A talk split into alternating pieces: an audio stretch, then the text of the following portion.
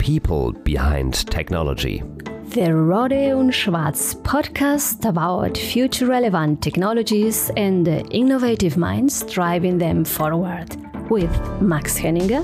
Hello, everybody, and Lorena Messmann-Vera. Welcome. There are many successful careers, but what unites all those people who have walked this path? Is it commitment, passion, perseverance, and the courage to accept new challenges and dare to take the next step? We are happy that we can learn today from someone who has an amazing career. Dear listeners, I'm delighted to introduce you to Dirk Czepluch, CEO of ipoque, a man with an extraordinary personality who has proved that a career path from intern to managing director in just 10 years is not impossible.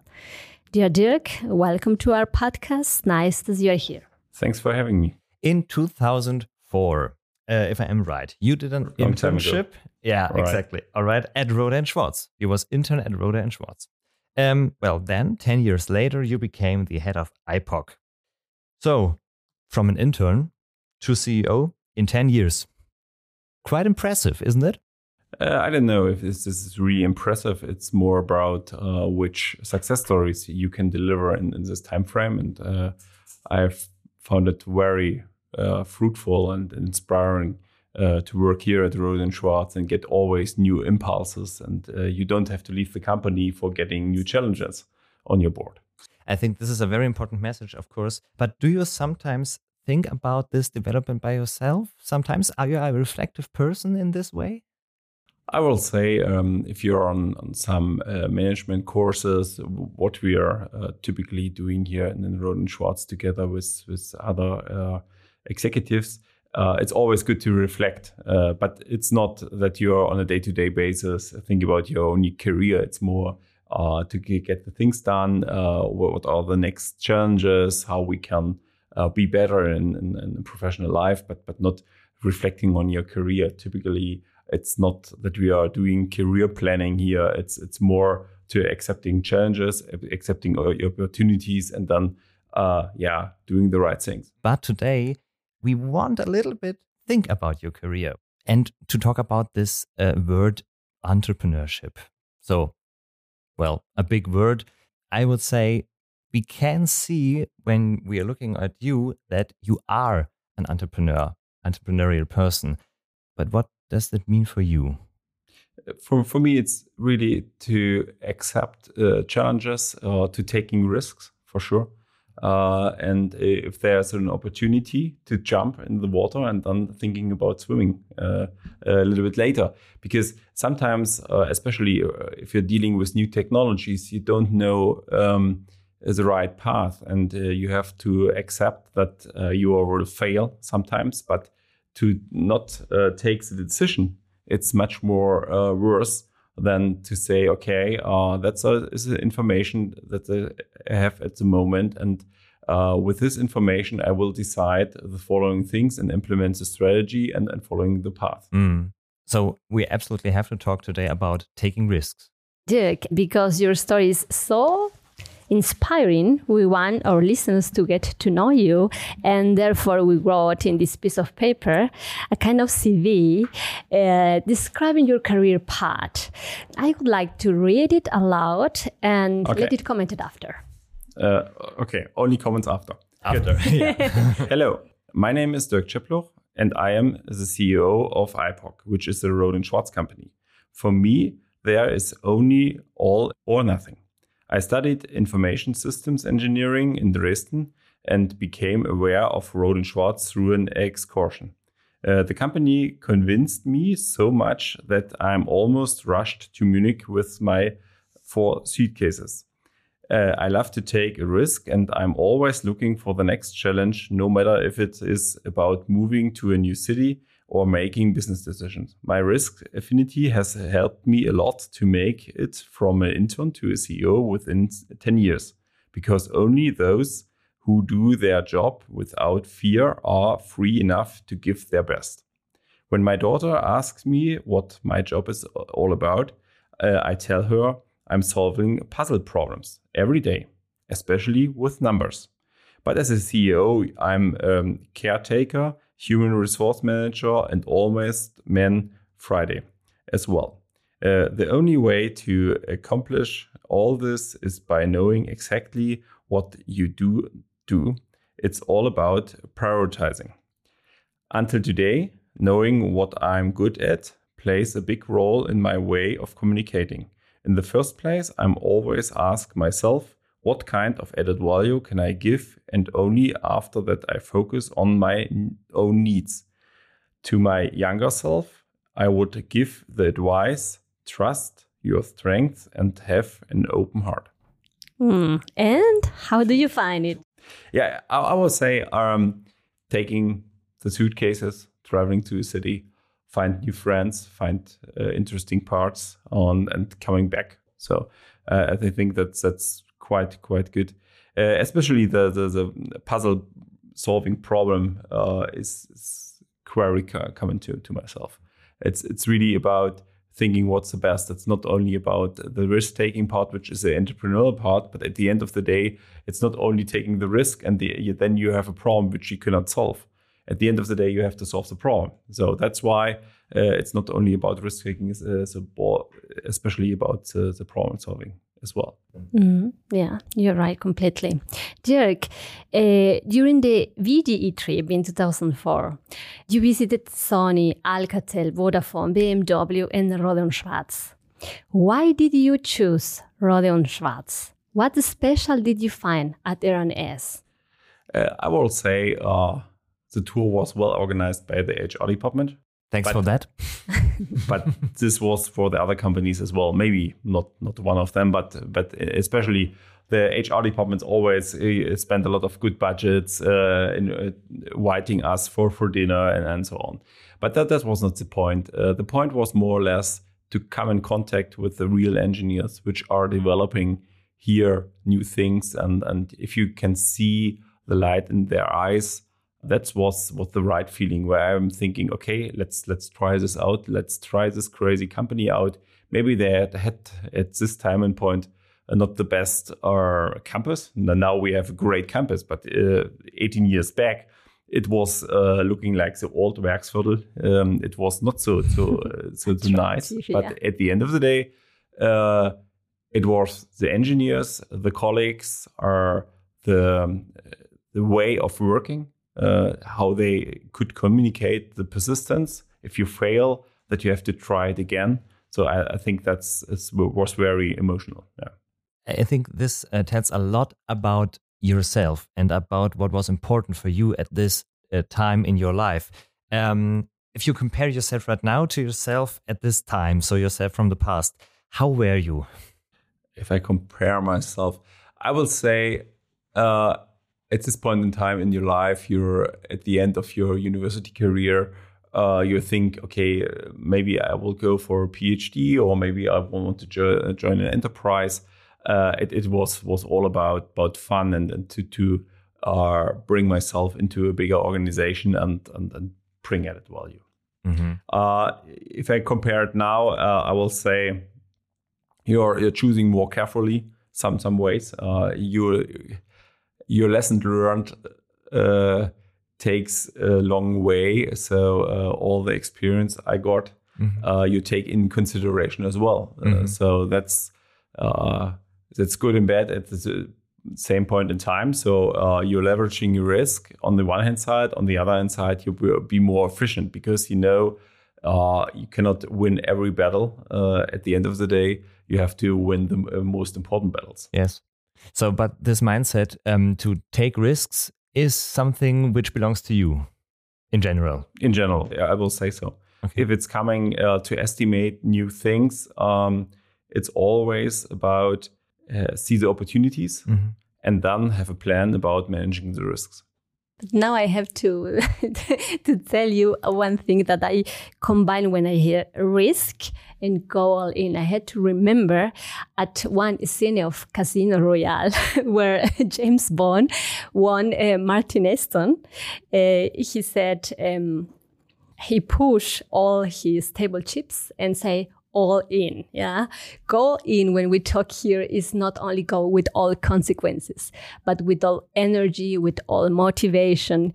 And uh, this is uh, fantastic.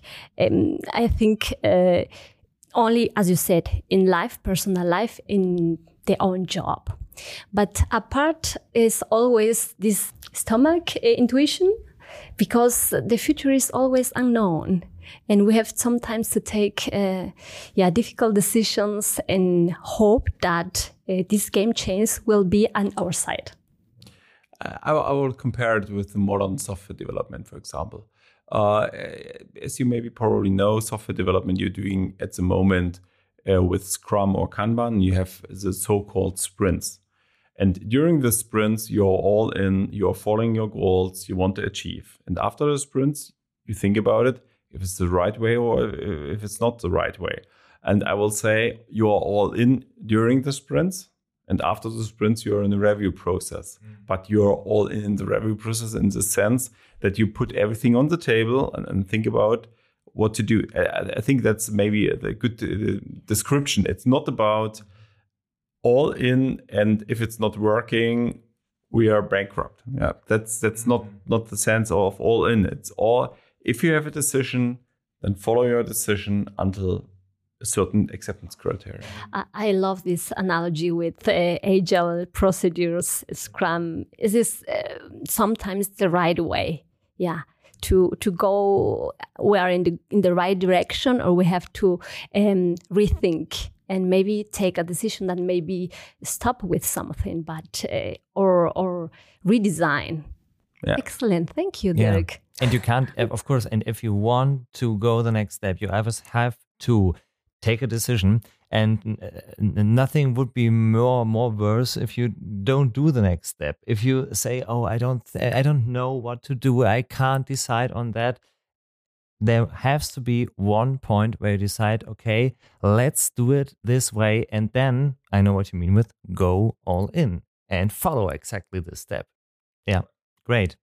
Um, and for yourself, so um, taking risks, um, do you have an example where it was really, really great to take a risk, where at the end there was a, very, very big solution came up with uh, this huge risk you uh, try to follow? Um, I, I will say are to to take over the position as a as a, as a managing director in an ipoque mm. was was uh, for sure a risk on, on the one hand side to say I was coming out of the direction finder business for decades, very profitable, uh, very um, proud people developing things, uh, satisfying customers, and so on. And uh, when I was taking over ipoque, ipoque was more um, thinking about that strategy, uh, how they will change uh, the ways of working, how they will collaborate, uh, which kind of business they want to do, and, and so on. And uh, I will say to to taking this decision, then to decide which kind of the business want we to follow and which we don't want to follow. And uh, for example, uh, we uh, stopped the business, which did at this point in time uh, the biggest revenue because we, we compared with the competition, which were much bigger, but they didn't earn money. I will say that was quite successful because we could move all the software developers to the other projects uh, to be more stable there and winning other bigger ones. Mm. So uh, I will say uh, it, this was was was was uh, a risk because it could fail as well because uh, we, we threw away a lot of, of the revenue. At the end of the day, we, we gained much more. And um, at this point in time, I, I had a co-managing director, and he said, maybe that's that's a little too fast decision. I said, no, we. The better was we had took the decision yesterday already. Yes. So, and I, I think that's that's one of the good examples. Yeah, and uh, as you can see on this example, yeah, it's once again about prioritizing, saying no to something. Right. it, it, it, yeah, it's very important. And to uh, ask from the other side, so do you remember a time when you're taking a risk and it went absolutely wrong? I will say uh, sometimes, or there are opportunities and, and you think uh, maybe we can easily do it, uh, but it's defocusing you. Uh, so I could remember as well where we think, okay, uh, it's maybe a good application that could help some customers, but it was uh, defocusing ourselves. Uh, so and we were underestimating the efforts and, and so on. then then things went wrong, and, and we have to correct it after one and a half years. So and I will say. One and a half years is a, a, a big time. Uh, yeah, but but for for development typically not because okay. you have to develop your product, you have to marketize it, okay. you have to find other customers. Mm. Uh, so then you have the early adapters. You mm. find one, two, three customers, and then then you think, okay, you're on the right track. Okay. But then you find out, okay, the next ones they want a similar product, but but then the product was always different. So and you were more in the project business than, than in the product business and then it, seems to be you had a wrong estimation about the market. Mm-hmm. So that's why mm-hmm. one and a half years, I will say, uh, if you are changing too fast, then you will not not figure out what, what's going on in the market. Mm, okay. And and when you recognized, okay, this decision was not the best decision I did in my life, you said uh, you have to change it, you have to work on it. But how was it for you? So um, how did you deal with this well, I, I would call it miss success. I will say, uh, you know, you will not go happy at home. So uh-huh. um, uh, it's it's always good to to have have a strong mindset that things can happen. Mm-hmm. Yeah, and that you get a check mark after it, and and mm. look uh, on the future, what you can do in the future. And probably you, you should do some sports uh, to to overcome uh, your your own uh, mood, so to say. Mm-hmm. So yeah, I will say the the evening uh, after it was crystal clear that we have to go the way it was not the best one, maybe the week after as well not. But but then um, uh, if you see the successes on on your decision, mm. what you can leverage in other things, and then things becomes better. Okay. But it's it's great to hear that this is a normal way of thinking. So for every one of us, everyone sure. makes a wrong decision in his life sometimes. Uh, it will come. So, yeah. You discover in Rohde & Schwarz the authenticity of engineers and the passion they have for technology. And when you moved to Munich, you were also focusing in your in your passion also because you love uh, technique, you love uh, mathematics, and this is a good point to talk about uh, about talents. How do you recognize talents in yourself and others? You told us as uh, you were a child, you were a little I know it all. You really liked mathematics and you used to participate in mathematics Olympiads. Um, I recently had a book in my hands called uh, Success Memory. And the author described there how impressed he was at in the German show Wetten dass a man could memorize 600 digits in one hour. And that motivated him to uh, train and look for strategies. And at the moment he published his book, he could 2,000 works in one hour. And now I think everybody can imagine how is a, a Olympiads and the disciplines and so on. But how is that with math? What was your discipline and what was your motivation? How hard did you train for that? You said in our previous talk, stick to topics even if it gets harder. Yeah, I think that describes this quite well. I will say math is as well about problem solving, as uh, what I'm doing right now, but but on a uh, I will say abstract level. So, and, and, this abstract level really helps you to focus you uh, because uh, then there's not so many noise around. Uh, there's only the numbers and, and maybe the variables and the formulas, but at the end of the day, that's that's it. And and, and how you train it, uh, you you're doing always problem solving in the different kinds. Yeah, uh, you think about how you can summarize or minimize the problem to numbers and variables and formulas. At the end, that's it. And then uh, be better than other ones. It, it's it's the sports uh, uh, emotion about it because uh, it's about how fast you can solve the problems compared to others. And, and I will very competitive in my, my younger life, I would say. Uh, it was always about if I'm doing sports as well, uh, you want always to be, be the best at the end of the day. Yeah. Or with the team, I played volleyball, for example, to be the best with, with the volleyball team. Um, because that's that's always motivating if you have successes. That, that uh, as, as well here, if you can solve a technical question better than the competition, it's about sports again. Yes. Yeah. Yes. Of course. Uh, of course. And every child wants to be champion. This Mm. is uh, this is really inside everyone. This is spirit to to go and don't give up. Mm. This is really excellent. Mathematics is a mental performance. You say problem solving. You're right. yes, uh, absolutely. But how did you learn at this early age soft skills? Uh, I will say you can learn soft skills from failure. Uh, for example, if you want to um, help someone and he didn't or she didn't get it uh, because you think, okay, maybe maybe she or he is an idiot. No, uh, the communication was wrong. For example, so especially uh, if you want to help someone, you have to speak not only the same language, you have to same, understand the same same thing is about the words. So and uh, I was not quite successful in, um, in, in in teaching my my knowledge because it was for me very natural to solve the mathematical problems uh, without getting taught in, in the things and.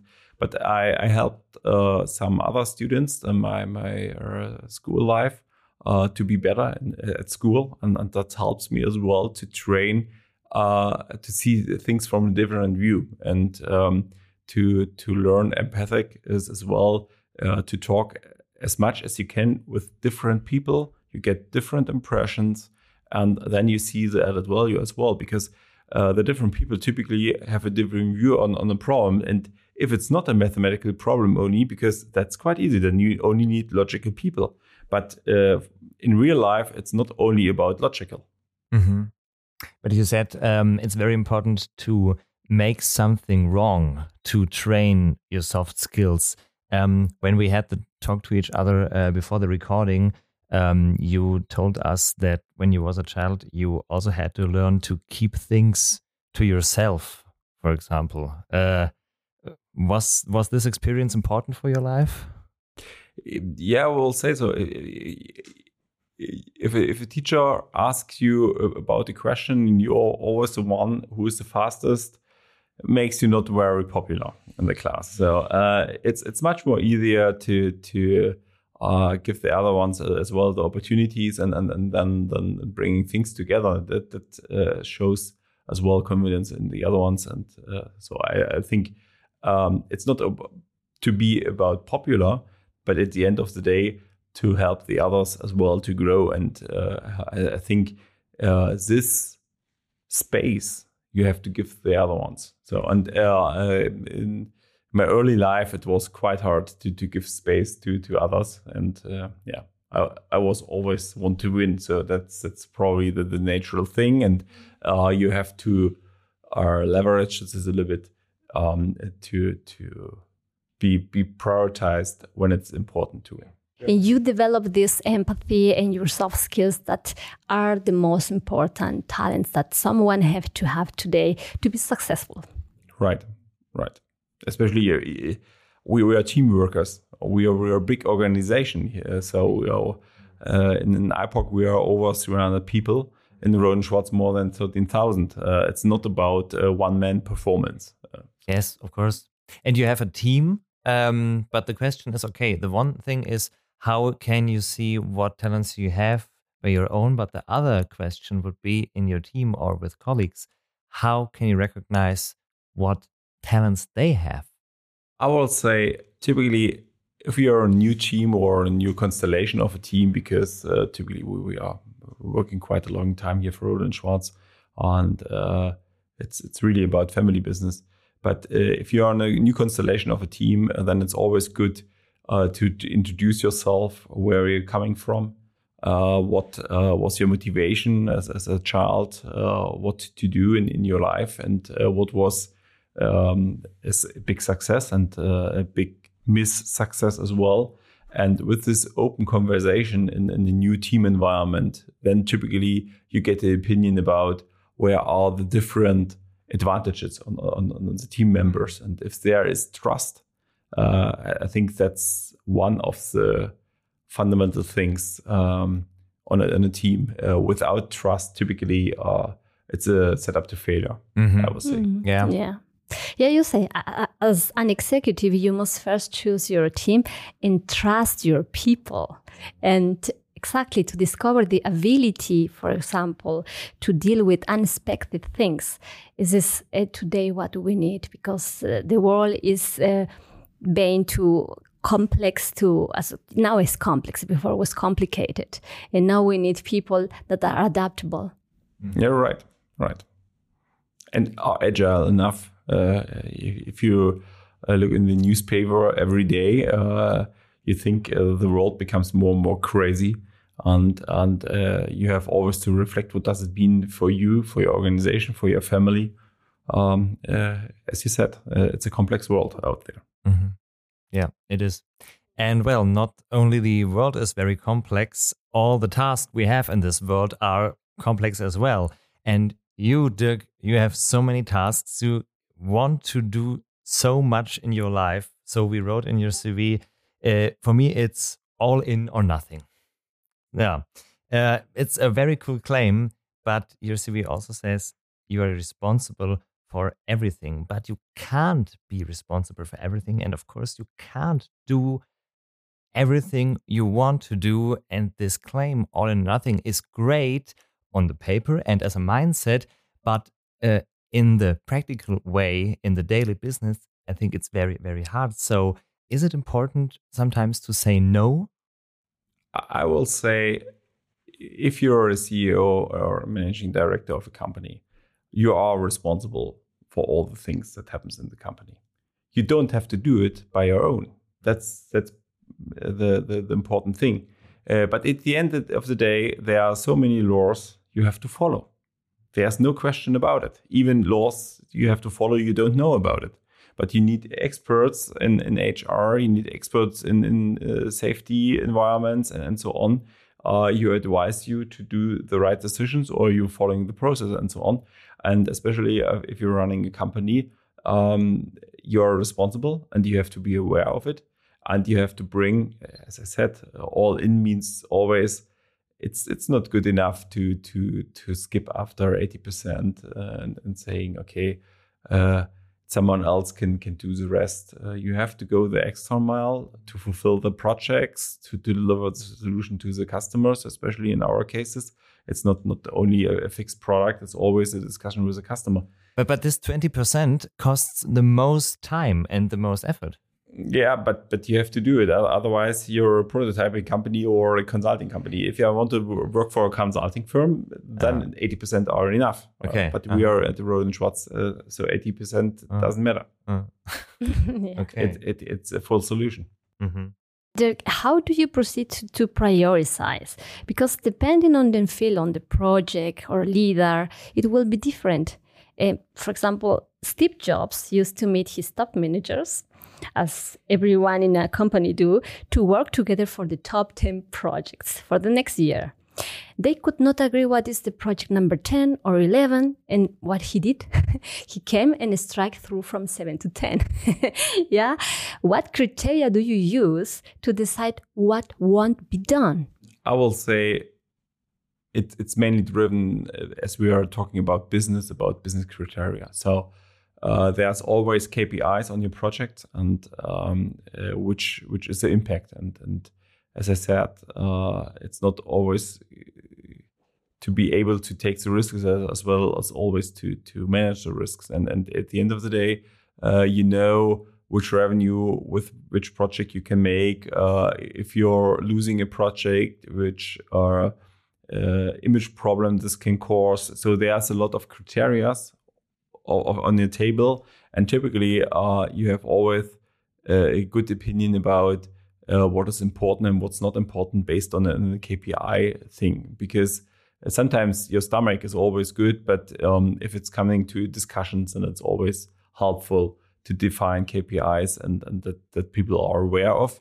And as well um, to convince people as well to follow the prioritization because they are always for for some colleagues uh, they didn't get it why project number one is a project number one because mm. project number three is much more fun at the end of the day mm. um, and, you have to to think uh, how you measure and how you convince people for me uh, the very important thing Dirk said was that as a leader you have to convince the people and you have to communicate with the people and make clear why we're prioritizing this in this way um, this is one kind of, of, a leader quality so uh, the, the question is uh, did you always had those qualities to talk to people uh, to convince them or was it was it while you were while you were born so it came from you or did you learn it? Yeah i always say i, I learned it on, on the hard way. Um, as i was a, um, a student at the high school and i had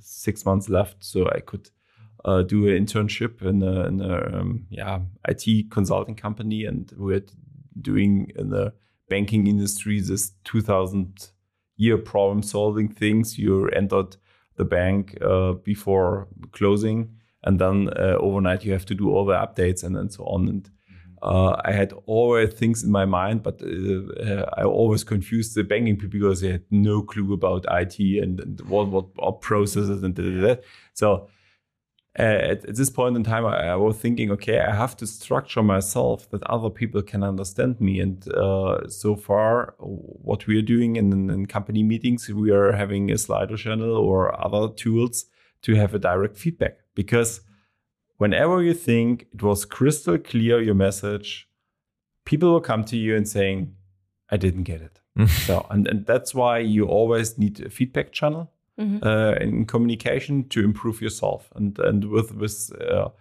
uh, continuous feedback, you can drill yourself. At the end of the day, uh, I worked with a with a technical writer uh, together for for quite a long time, and she said it's always about drill uh, in communication. you have to use different kind of phrases which are important that other people can understand you. And I will say I'm probably not the perfect communicator, uh, but at the end of the day, I learned it every day a little bit better. And uh, if you're performing presentations on a regular base, you will be improving, but only if you're accepting feedback. Yeah, excellent. And this is a skill which is not only in, uh, very important for leaders; it's for everyone important. Everyone right. should be well, yeah, um, be so kind or or so uh, uh, um, everyone should uh, ask everyone for feedback. Feedback is the most important thing to learn to develop yourself. To summarize what I understood in, in, in this part of the topic, uh, prioritizing uh, well, a project without KPIs it is uh, not always good because we have always to measure that. And the second thing you said, it was very important, how to decide the impact. This is really, really important. Dirk, let's talk about motivation. You said that uh, very early on you had the idea to become carpenter with the motivation of being able to see and touch your finished work. I know very well that because years ago I planned and implemented large uh, scale photovoltaic parks, and it's almost incomparable the feeling you have when the sunshine is falling on your work. uh, today you are the CEO of ipoque, a global leader in the world of IP networks analytics software with 300 employees and hundreds of families behind, there is nothing, there is not being worked with wood. So how do you, as managing director, give your employees the feeling that at the end of the day, they have achieved something that they created? Uh, I will say you have to celebrate the successes with with the whole company. Uh, I think that's that's quite important. Uh, for example, when we won uh, big projects, uh, we were at a very successful business year.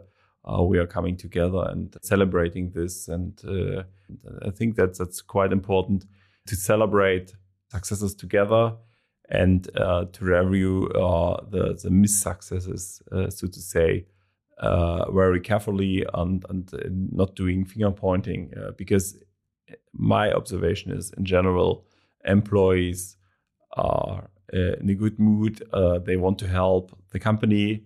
Things goes wrong for sure, but at the end, they they love their job. They did it on on, on the right purpose, so to say.